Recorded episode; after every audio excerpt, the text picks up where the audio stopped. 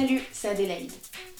J'espère que vous vous portez bien en cette période où tout nous pousse à ralentir et à se recentrer sur l'essentiel. De notre côté, à Voguer, on en a profité pour vous concocter une petite surprise. En effet, le 17 mai, c'est l'Idaot, la journée mondiale contre l'homophobie, la transphobie, la lesbophobie et l'homophobie. Et le thème cette année, c'est briser le silence. Et nous, on a pris au premier degré on a décidé de créer un podcast intitulé Récits d'hippocampe, où les jeunes issus de la diversité sortent de l'ombre, brisent le silence souvent trop lourd autour de leur parcours, pour vous faire part d'un peu de leur réalité. Réalité qui, soit dit en passant, peut être faite de coups de cœur ou de coups de gueule. Mais quoi qu'il en soit, elles ont envie de vous faire partager leur vision du monde. Alors installez-vous confortablement et tendez l'oreille. C'est parti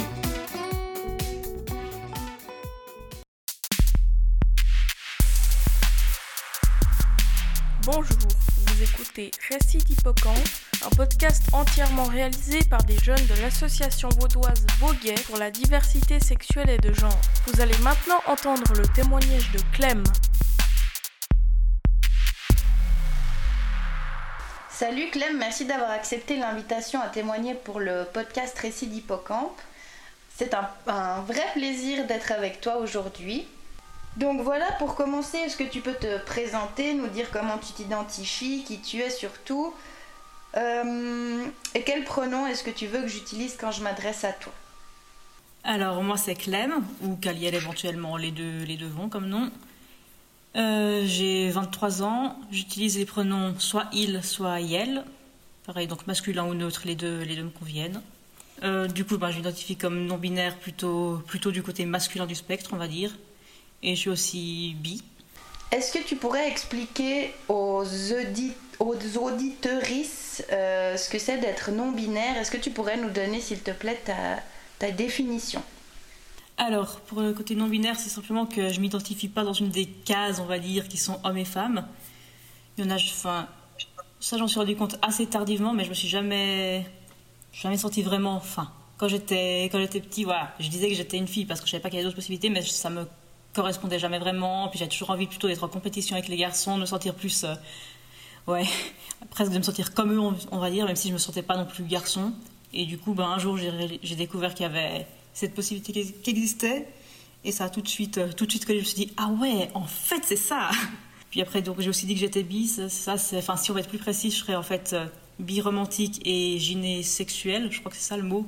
Dans le sens où je peux tout à fait tomber amoureux autant d'un homme, d'une femme, d'une personne non binaire, ça fait aucune différence pour moi. Par contre, physiquement, je suis attirée uniquement par les femmes et personnes qui euh, se présentent de manière féminine.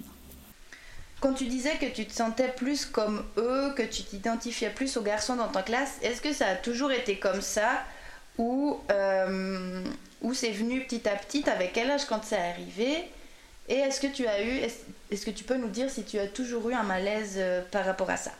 Plus ou moins toujours, j'irais. Après, c'était plus ou moins conscient, mais Disons que par exemple, je me souviens déjà quand j'avais quoi? 5-6 ans, il y a une fois, on avait dû faire un exercice de gym, on devait faire des pompes ou quelque chose comme ça, puis tu avais dit que les filles devaient faire sur les genoux, les garçons sur les. Euh, enfin, normalement. Et je sais pas, je me sentais hyper mal de devoir euh, faire comme les filles, en fait, ça, ça collait pas. Et ouais, ça c'est le plus vieux souvenir que j'ai à ce niveau-là, mais du coup, oui, c'est plus ou moins depuis, depuis toujours. Dans le spectre de la non-binarité, tu disais que tu te sentais plus proche du côté masculin. Est-ce que tu peux expliquer peut-être euh, en quoi consiste ce spectre? Ouais, alors moi, la vision que j'en ai, c'est que le, enfin, voilà, le genre, ce serait une sorte de. On pourrait voir un espèce de grand cercle avec. Euh, enfin, un grand cercle. Pas, je sais pas comment le définir, mais en gros, on aurait ouais, plutôt un triangle, avec d'un côté masculin, féminin, neutre, rien. Et du coup, bah, on peut se déplacer plus ou moins là-dedans. En plus, ça peut varier selon les personnes, selon les jours, les semaines, etc. Et du coup, moi, je me situerais plus du côté, ouais, plus proche du masculin. plus, ouais, quelque part entre masculin, neutre et plus éloigné du féminin. Mais je crois qu'on a compris le concept euh, du spectre. Donc il y a un côté féminin, donc ce que la société perçoit comme féminin, et décide de, ce qui est féminin, donc tout ce qui est stéréotype euh, lié aux femmes et au féminin. Et puis la même chose pour le côté masculin. Donc est-ce qu'on peut, est qu'on peut dire que tu t'identifies plus au côté justement masculin de ce spectre? Et euh, est-ce que tu peux nous expliquer en quoi ça consiste dans ta manière d'être, dans ton habillement, de, euh, de te sentir plus proche du, du, côté masculin justement du spectre euh, je sais pas si je dirais qu'il y a une différence. Enfin, en soi, je porte plutôt des habits masculins parce que je m'en sens plus à l'aise là-dedans. Après, enfin, pour moi, les habits et le genre sont pas forcément très liés. En soi, si je décidais de porter des robes, ça ne m'empêcherait pas de m'identifier de manière plutôt masculine. Mais personnellement, je me sens plus à l'aise dans des habits masculins. Après, c'est aussi plus pour la façon dont les gens me voient des fois. Enfin, c'est aussi. Euh, des fois, je vais m'habiller de manière très masculine parce que j'ai pas envie d'être perçue comme une femme, et plus, enfin, plus ça que parce que j'ai vraiment envie de porter ces habits. Mais voilà, dans l'ensemble, je me sens de toute façon plus à l'aise avec des habits plus, plus larges, plus masculins.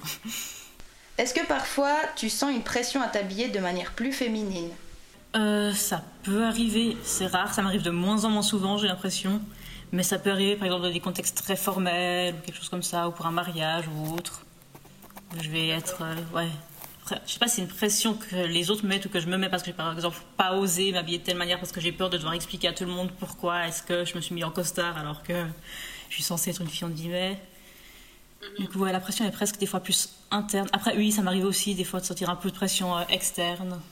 Par exemple, bon, il va pas aimer que je dise ça, mais mon copain qui aime pas toujours que je sois habillée de manière masculine, euh, bon, il s'est, il s'est beaucoup amélioré à ce niveau-là. Mais c'est vrai que arrivé une ou deux fois que je porte des habits vraiment masculins quand on allait voir des amis, puis après il me fait Ouais, mais t'aurais quand même pu mettre un truc un peu plus féminin, j'étais un peu mal à l'aise. Du coup, ça, ça me pousse des fois un peu, mais bon, ça, ça il s'est beaucoup amélioré, du coup, là, ça va mieux. La première fois qu'on s'est rencontrés, je veux dire, j'avais un t-shirt euh, d'un groupe de métal bien masculin, un short masculin, etc. Il l'a vu dès le début, quoi. Et après, on en a un peu discuté dans le sens où il me demandait pourquoi est-ce que je m'habillais autant de manière masculine et il me demandait, il m'a demandé genre la deux fois qu'on s'est vu si euh, si un jour on se mariait est-ce que je porterais une robe?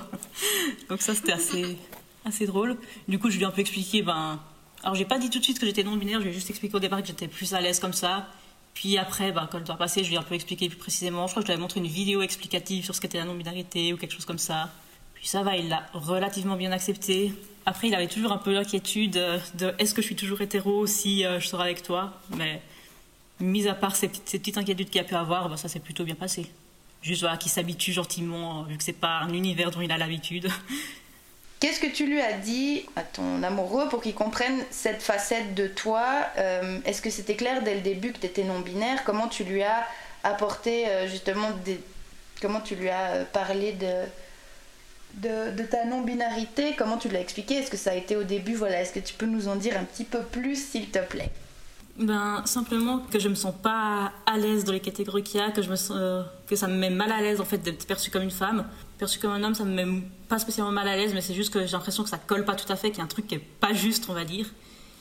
Et que du coup, bah, c'est comme ça que je me sens bien, que je me sens moi, que j'ai l'impression de, de, vraiment être moi. Mais je sais jamais vraiment comment expliquer bien pour que les gens comprennent en fait.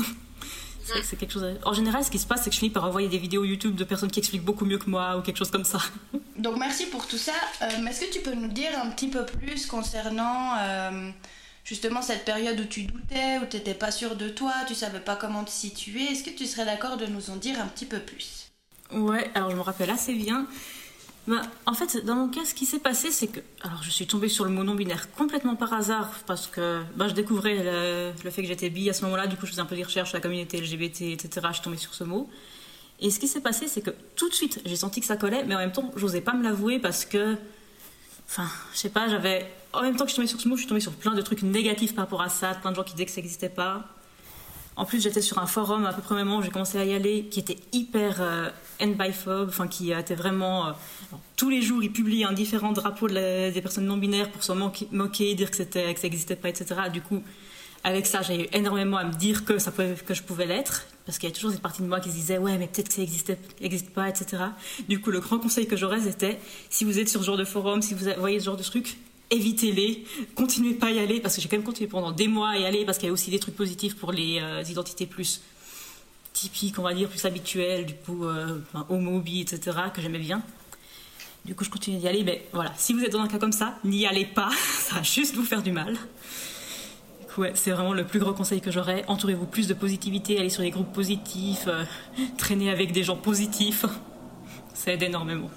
Bah c'est en tout cas merci pour, euh, pour ces jeunes qui t'écoutent et ces moins jeunes aussi parce que bah voilà il y a, aussi d'autres personnes qui, qui, sont là euh, à t'écouter parler et peut-être il y a des personnes qui comprennent pas ou qui se disent bon ben ouais, c'est un peu exagéré, ou euh, peut-être des personnes qui ont peur aussi, parce que, bah, tu me diras si je me trompe, mais j'ai l'impression que quand on quand les genres sont un petit peu flous, quand on n'est plus sûr de à qui on s'adresse, euh, mm. si c'est une femme ou un homme, ben je sais pas, prendre l'exemple, euh, ça nous est arrivé, j'imagine à, tout le monde de de rencontrer une personne dans la rue et de pas être sûr si c'est une femme ou un homme et du coup ben d'avoir un certain malaise et de parce qu'on sait pas comment euh, aborder ces personnes si on n'est pas au courant du genre de la personne il y a comme un malaise qui se crée est-ce que mhm. tu ouais qu'est-ce que t'en dis?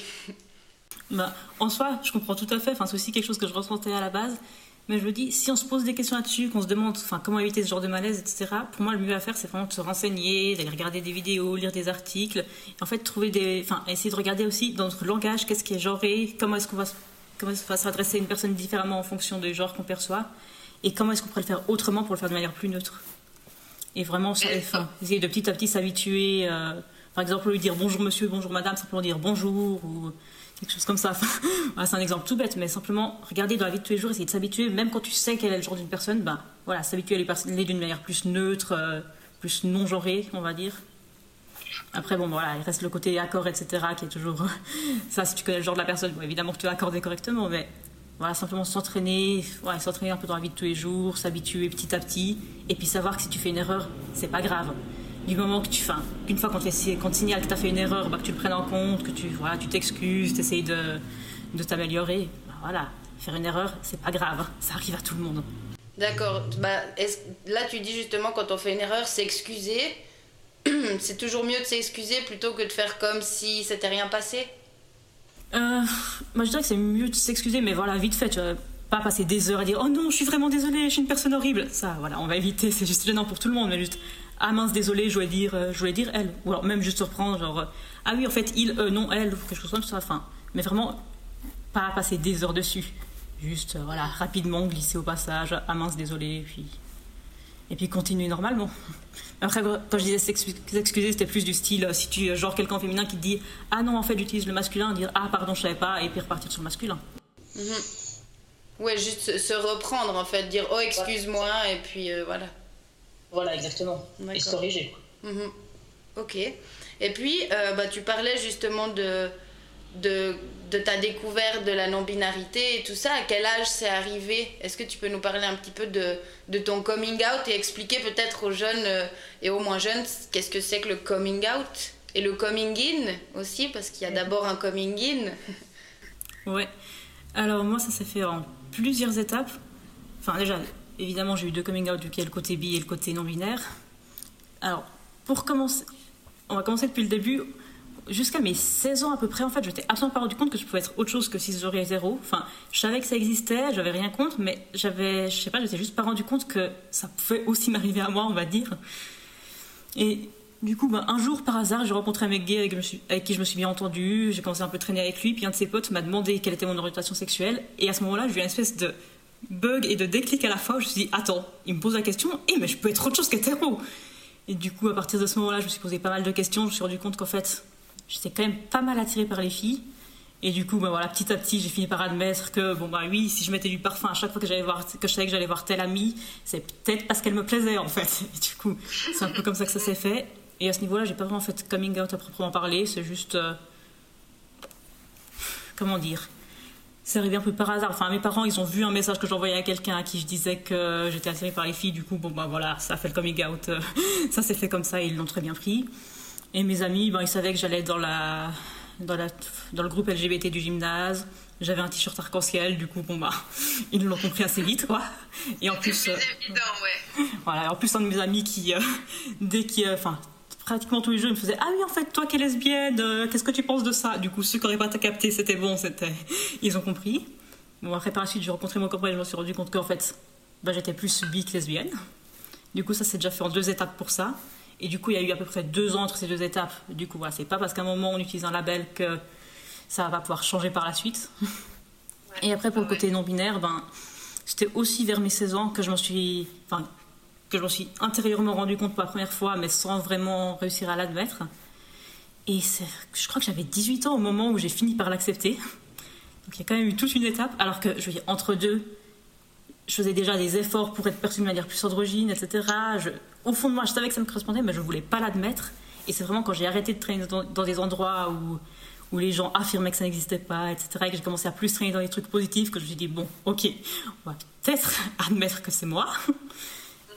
Et du coup, moi, ça c'est voilà, donc deux ans jusqu'à ce que je me l'admette à moi-même. Et après, pour les autres, alors ça, j'ai eu beaucoup Donc ça, c'est le coming, le coming, coming, in, oui. Excuse, je voulais pas te couper, mais pour préciser. Oui, coming in, exactement.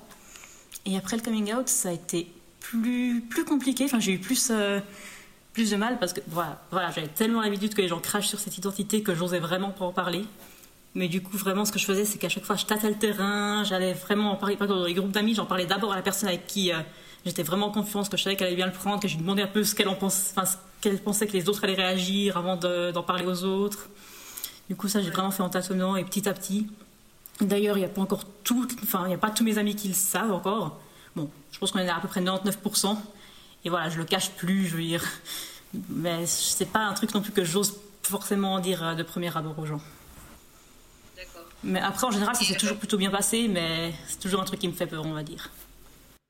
Et euh, justement, ce sentiment de peur, comment, il se, comment il se manifeste? Est-ce que tu veux nous, nous, expliquer un petit peu c'est quoi ton, ton quotidien Justement, le fait d'être non-binaire et de se promener dans la rue, ben ça, attire les regards, peut-être tu as un sentiment d'insécurité. Est-ce que tu peux nous en dire un peu plus? Ben, personnellement, j'ai pas vraiment un sentiment d'insécurité dans le sens où, étant donné que j'ai un passing plutôt clairement féminin, ben, au final, même si je porte des habits d'homme, les gens en général, ils s'en fichent. À la limite, ils me regardent un peu de travers, du style hein, pourquoi elle s'habille comme ça, mais il n'y a pas. Enfin, je pense que ce serait beaucoup plus compliqué si c'était dans l'autre sens, on va dire. Parce que les personnes qui ont un passing plus masculin et qui portent des habits considérés comme féminins, ils sont vite très très mal regardés, etc. Enfin, c'est vite compliqué, mais alors dans l'autre sens, les gens acceptent beaucoup plus en fait. Pourquoi, à ton avis Ben, je pense que c'est parce que en soi, enfin là je pourrais partir dans une dissertation féministe, mais parce que en gros, comment dire, ben, un homme qui aime les choses féminines, c'est vite considéré comme ridicule parce qu'en fait c'est comme si, enfin le féminin est considéré comme entre guillemets inférieur au masculin, moins intéressant, moins important. Ben, du coup, quand, quand une personne est perçue comme homme, euh, comme, comme faisant des trucs féminins, ben, directement voilà, c'est ridicule, pourquoi il fait ça? Alors qu'une femme, bon, elle sera peut-être un peu mal regardée, mais à la limite c'est presque, enfin, peut-être pas normal, mais ça, ça dérange moins quoi c'est un peu bizarre, mais c'est pas bien grave. en tout cas, c'est comme ça que je le ressens. Après, moi, moi là où ça m'embête, c'est que du coup, bah, même si c'est moins. enfin, c'est pas suffisamment dangereux pour moi de me balader en étant habillée de manière masculine, mais du coup, le problème, c'est que je continue d'être perçue comme une femme. Ce qui est quand même pas très agréable, je trouve. Enfin, étant donné que moi, ça me correspond pas. Mais voilà. Au moins, je me sens pas spécialement en danger, on va dire.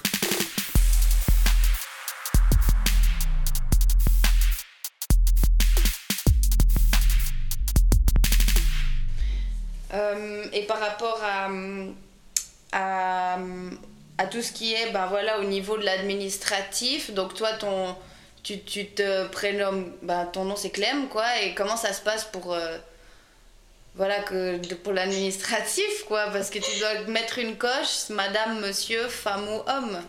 Ouais, ben voilà. En général, je mets femme parce que c'est beaucoup trop compliqué. J'ai pas, j'ai pas le courage en fait de partir dans, enfin, ouais, de commencer à aller expliquer à la direction que ça me correspond pas, etc.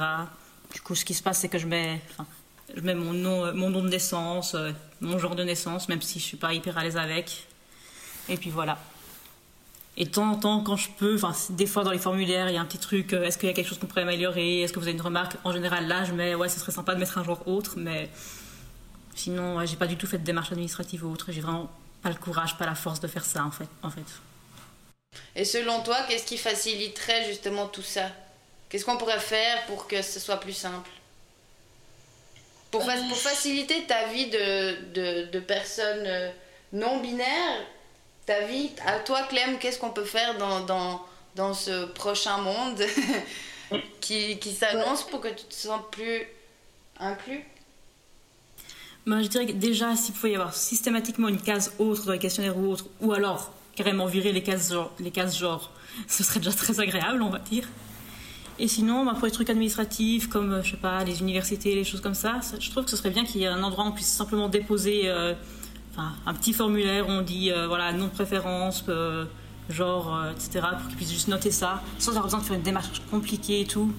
Juste un petit formulaire qui existe, que tu puisses déposer quelque part. Ça simplifierait beaucoup la vie. Et par rapport à ta bisexualité, est-ce que tu veux parce que voilà, tu, es, tu, t'es, tu, te, tu te définis comme bi-romantique. Est-ce que tu veux nous expliquer un peu plus en détail euh, en quoi ça consiste? Ben, ça, ça, consiste assez simplement en ben, le côté bi-romantique, c'est que je peux être attirée romantiquement par à peu près n'importe qui, enfin homme, femme, autre. Après, j'utilise le terme bi plutôt que pan parce que pour moi, enfin, il y a plusieurs définitions, etc. Je, voilà, chacun sa définition, mais pour moi, pan, c'est plutôt que tu seras attiré par euh, tout le monde en fait de la même manière, alors que moi, j'utilise plutôt bi parce que j'aurais pas forcément le même type d'attirance pour un homme, pour une femme, etc. Ce qui est hyper compliqué à expliquer parce que voilà, je ne saurais pas dire en quoi elle diffère, mais elle diffère. Et le côté euh, gyné, gyné bah, c'est que je suis physiquement, sexuellement attirée uniquement par les femmes et les personnes euh, ont une présentation plus féminine. Gyné pour. Euh, pour Ouais, gyné, c'est préfixe grec, je crois, qui veut dire femme, quelque chose comme ça. Je sais pas exactement. En tout cas, ça vient de. Il y a des mots comme gynécologie euh, qui ressemblent beaucoup, en tout cas. Puis, euh, ben, tu fais quoi euh, pendant ce confinement, toi? C'est quoi ton, ton quotidien?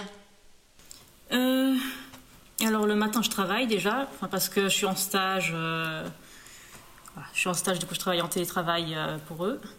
Et après, l'après-midi, ben je travaille un peu pour mon, pour mon master, parce que je suis un master en psychologie. Mais ce semestre, j'ai pas trop de travail pour l'instant. Enfin, j'ai mon travail de master qui prend du temps, mais en ce moment, j'attends une réponse. Du coup, je peux pas trop, pas trop avancer dessus. Du coup, je reste du temps. Je fais un peu de sport quand j'ai, quand j'ai le courage. Et sinon, je lis beaucoup. Je regarde des séries. Ce genre de choses. Et tu, et, tu, et tu écris sur quoi ton, ton mémoire en psychologie? Enfin, sur quoi tu vas travailler?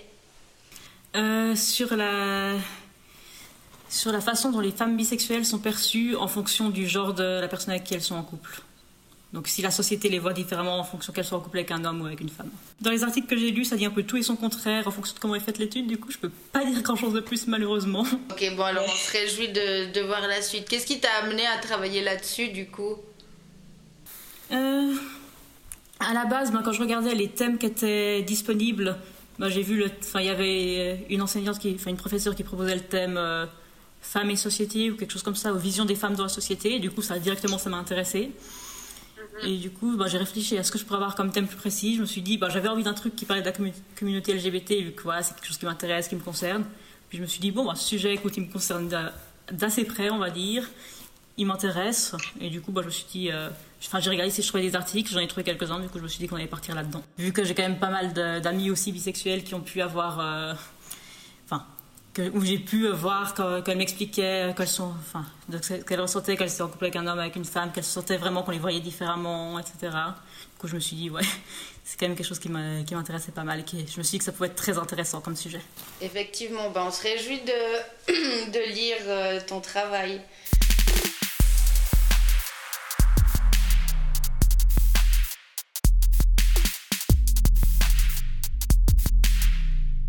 Donc tu fais partie de la communauté LGBT. Est-ce que tu te sens inclus dans la communauté LGBT Comment. Qu'est-ce que ça représente pour toi la communauté LGBT euh, Pour moi, ça représente surtout une espèce de soutien en fait, enfin des gens vers qui je peux me tourner quand j'ai quand j'ai des problèmes qui touchent à ça, quand je veux par exemple, quand j'ai envie de parler à des gens, de ouais, de me ressentir lié soit à mon orientation sexuelle romantique, soit à mon identité de genre si je me sens rejetée par les gens, que je sais pas comment, comment parler, ou ce genre de choses, bah, ça me fait des gens vers qui je peux me tourner, qui ont pu vivre les mêmes expériences ou quelque chose de similaire. pour moi, c'est vraiment un genre de filet de soutien, on va dire, et qui euh, voilà, et de ressources. en tout cas, c'est comme ça que je le vois. Et pour toi, ça a été important justement euh, bah, au début justement de, ta prise de conscience, de ton coming in, et, ça l'est encore aujourd'hui, ou ça a été temporaire? Enfin, Comment ça s'est passé pour toi? Alors pour moi, ça a été surtout important au début. Enfin, au début, c'était vraiment très important de me sentir soutenue, de sentir que j'étais pas seule, qu'il y avait d'autres gens comme ça. Maintenant, c'est moins important, mais ça reste quelque chose d'agréable, où je suis un peu soufflée, où je peux vraiment me sentir moi-même, être sûre que je vais pas être jugée. Bon, après, voilà, je dis ça. Selon les parties de la communauté, c'est pas du tout le cas, mais voilà. En visant bien où je vais, avec qui, qui je vais, voilà, c'est vraiment un, ouais, un endroit où je peux me reposer, me sentir, vraiment savoir que je peux être moi-même. Mais c'était quand même beaucoup plus important au début. Maintenant, c'est important, mais secondaire. Ok, et par rapport à, ton entourage. Donc là, ben voilà, tu es à l'université dans un, dans un environnement qui est peut-être aussi plus euh, ouvert à, à, des, à des différences, justement, entre. euh, je, je, je, fais les, je mets les guillemets aux différences, enfin, voilà, à toutes les personnes qui sortent du, de la binarité. Euh, au sein de tes amis, ben voilà, comment ça se passe? Est-ce que tu as des amis qui sont pas LGBT J'en ai quelques-uns. J'en ai quelques-uns. Je crois que c'est une minorité en vrai. Mais oui, j'en ai. Ben, parmi mes amis de l'université, euh, je crois que la. Enfin, on est surtout. En fait, j'ai surtout trois amis à l'université avec qui je suis beaucoup et les autres, c'est plus des connaissances. Du coup, sur ces trois-là, je crois qu'il y en a deux qui sont euh, vraiment hétéros, euh, cisgenres, etc. Du coup, ça fait un peu moitié-moitié. Mais sinon, sur mes amis en général, ben, c'est assez drôle en fait. Parce que quand je regarde mes groupes d'amis, quand je les ai rencontrés, ils étaient censés être hétéros et moi aussi. Et plus ça avance, plus il y en a qui font leur coming out. Du coup, bah, il me reste plus beaucoup d'hétéros dans le tas. Mais c'est pas, c'est pas du tout quelque chose de calculé ou autre. C'est, ça s'est vraiment fait par hasard. Est-ce que tu as l'impression qu'il y a une question de génération là-dedans aussi?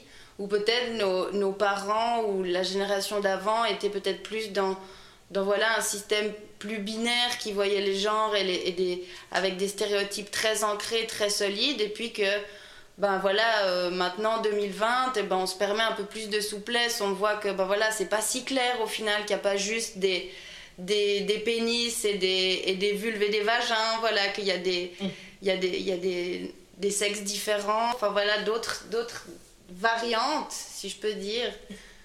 Est-ce que tu as l'impression que ça, ça fait la, la question générationnelle? Ben, je pense que ça joue clairement un rôle, oui. Ben, ça m'est déjà arrivé plusieurs fois de discuter de ça avec euh, des, des adultes euh, plus adultes, enfin avec des gens à 40-50 ans et qui me disent Ah ouais, mais si j'avais été jeune à votre âge, je pense que euh, je me serais identifiée comme bi, je pense que je serais identifiée comme non-binaire parce que si, parce que ça. Et c'est juste quelque chose qui n'existait pas à notre époque. Du coup, je pense, enfin, en soi, c'est pas vrai, ça existait, mais c'était beaucoup moins connu, on en parlait beaucoup moins. Du coup, oui, oui, je pense que, je pense que ça joue très clairement un rôle. Et puis du coup, ça répondrait à la question, enfin, moi j'en- j'entendais souvent, peut-être que toi aussi tu l'as entendu, à ce, à ce mythe comme quoi euh, il y a de plus en plus de personnes LGBT. Mhm. Ah oui, pour moi, c'est très clairement qu'il n'y en a pas plus, c'est juste qu'il y en a plus qui ont les mots pour, euh, pour en parler qui, ont, qui sont dans un environnement où ils peuvent en parler aussi. Alors qu'avant, ben voilà, on savait pas que ça existait, on n'en parlait presque pas, alors on savait, mais c'était honteux, du coup, évidemment, les gens allaient pas s'identifier comme ça de la même manière que maintenant. Mais oui, pour moi, c'est vraiment une question de. Voilà, la société change, on a plus ces informations, on en parle plus, du coup, évidemment, il y a plus de gens qui vont pouvoir s'identifier comme ça, qu'ils l'auraient pas fait avant, mais pas parce qu'ils l'étaient pas, juste parce qu'ils le savaient pas. Ouais. Donc il y a une question, ben voilà, de, de société. Puis euh, par rapport à la question de la nature, parce que toi tu dois l'entendre beaucoup cet argument, non? Ouais. Mais c'est pas naturel, il n'y a pas d'animaux non binaires, euh, regarde les lions euh, et les. enfin voilà. Pour moi, cet argument, il veut pas dire grand-chose. Parce que, bah déjà, euh, pas d'animaux non binaires, je sais pas, écoute, je sais pas trop comment se passe l'identité de genre chez les lamas. euh, je pense pas que ça fonctionne comme les humains. Mais je veux dire, qu'est-ce que ça veut dire être naturel? Est-ce que le micro-ondes que tu utilises tous les jours, c'est naturel? Je crois pas. Quel est le problème? Et déjà, est-ce que les rôles de genre, c'est naturel? Enfin, je sais pas, il n'y a pas les mêmes chez tous les animaux que je sache. Du coup, ouais, pour moi, ça veut juste pas dire grand-chose comme argument, en fait. Est-ce que le langage est naturel? Non, alors arrête de parler. Bah voilà, par exemple, ce, ce podcast, il s'appelle Récit d'hippocampe. Ben voilà, c'est pas pour rien qu'il s'appelle comme ça. Est-ce que, ben j'ai l'impression que tu as quelques connaissances de biologie animale. Est-ce que tu veux nous, nous expliquer peut-être pourquoi hippocampe c'est intéressant dans ce cadre-là? Alors, je ne me connais pas hyper bien l'hippocampe, mais j'imagine que c'est parce que c'est les mâles qui portent les petits, enfin qui portent les, les œufs, ou je sais pas exactement comment ça se passe, mais euh, la femelle qui pond les œufs et ensuite c'est l'homme qui la, euh, qui la porte dans, son, dans sa poche ou un truc comme ça. J'imagine que c'est lié à ça. Voilà. Mais ouais. Oui, il y a plein d'animaux où ça, se porte, où ça se passe pas du tout comme chez les humains au final. D'ailleurs, je crois que j'ai même vu qu'il y avait un, je sais plus c'était un insecte ou un poisson, mais qu'il y avait euh, genre 25 sexes différents possibles, 25 euh, mix de chromosomes possibles, etc. Enfin, ouais, c'est- Oui, puis c'est intéressant aussi de voir que, que, que cette question-là, elle est utilisée aussi pour, euh, ben, pour l'élevage d'animaux. Moi, j'avais vu que justement, en- pour l'élevage de, de poissons, en fait, selon la, il y a- les poissons changent de, changent de sexe selon la température de l'eau.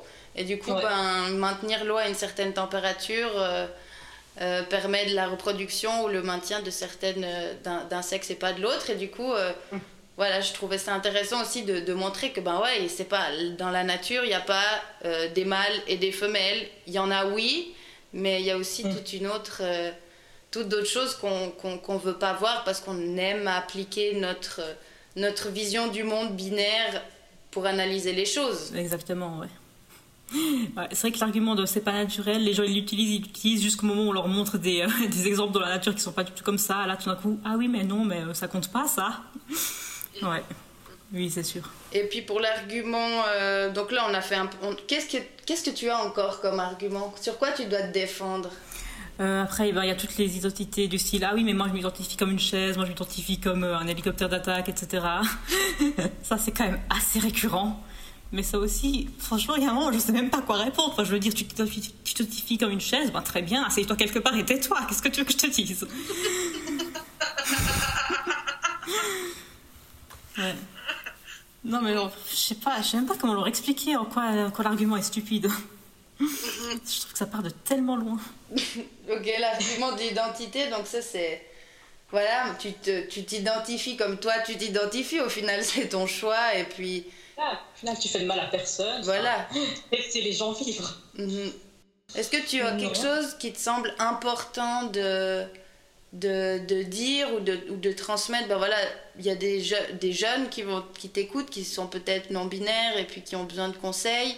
Tu as peut-être des parents de jeunes non-binaires, des grands-parents ou des personnes qui sont pas alliées à la cause LGBT et puis qui sont juste peut-être curieux.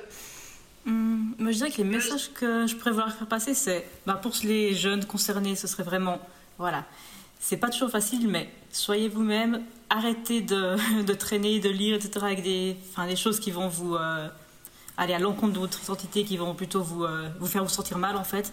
Entourez-vous vraiment de positivité, etc. Et pour les autres, je dirais, c'est pas parce qu'on comprend pas une identité ou quelque chose qu'il faut ne pas l'accepter. Honnêtement, il y a des identités de la communauté LGBT que je comprends pas ou mal, mais je me dis, s'il y a des gens qui les utilisent, qui se sentent bien avec, ben, en quoi ça me concerne au final? Donc, ouais, vraiment, pas besoin de comprendre quelque chose pour l'accepter. Du moment que ça fait du mal à la personne, que ça fait du bien à la personne qui l'utilise, où est le problème ben, Je trouve que c'est un très bon, c'est un très beau mot de fin. Bon, ben, en tout cas, merci Clem pour, euh, pour le temps que tu nous as euh, accordé. Euh, c'était très, très riche. moi, j'ai appris beaucoup de choses en tout cas. Et, et voilà, donc merci beaucoup de, de ton courage. Merci d'être qui tu es. parce que c'est pas toujours facile de voilà, d'assumer qui on est, d'être qui on a envie d'être dans, dans ce monde. Alors merci, merci beaucoup. Avec plaisir, merci à toi.